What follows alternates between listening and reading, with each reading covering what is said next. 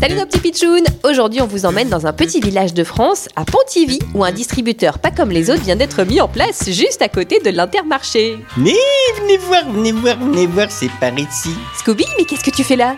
Mais je suis venu rendre visite à mon meilleur ami, le distributeur automatique. Ton meilleur ami Mais comment ça Parce que c'est un distributeur automatique de croquettes. Regarde, tu mets la papette là, il y a toutes les croquettes qui tombent. Hum. Scooby se régale. C'est alors le premier distributeur automatique de croquettes en France. Dis donc Scooby, t'aurais pas un peu un gros ventre C'est à cause du distributeur. Je peux pas m'empêcher, il est ouvert 24 heures sur 24.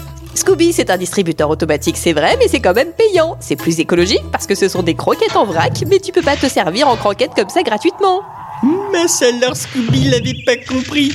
Mais c'est pas grave, Scooby va payer la prochaine fois avec son argent de poche. Vive les distributeurs automatiques de croquettes, ça c'est super invention. Et on se retrouve ce week-end, les pitchouns, pour le best-of de l'actu du jour de la semaine.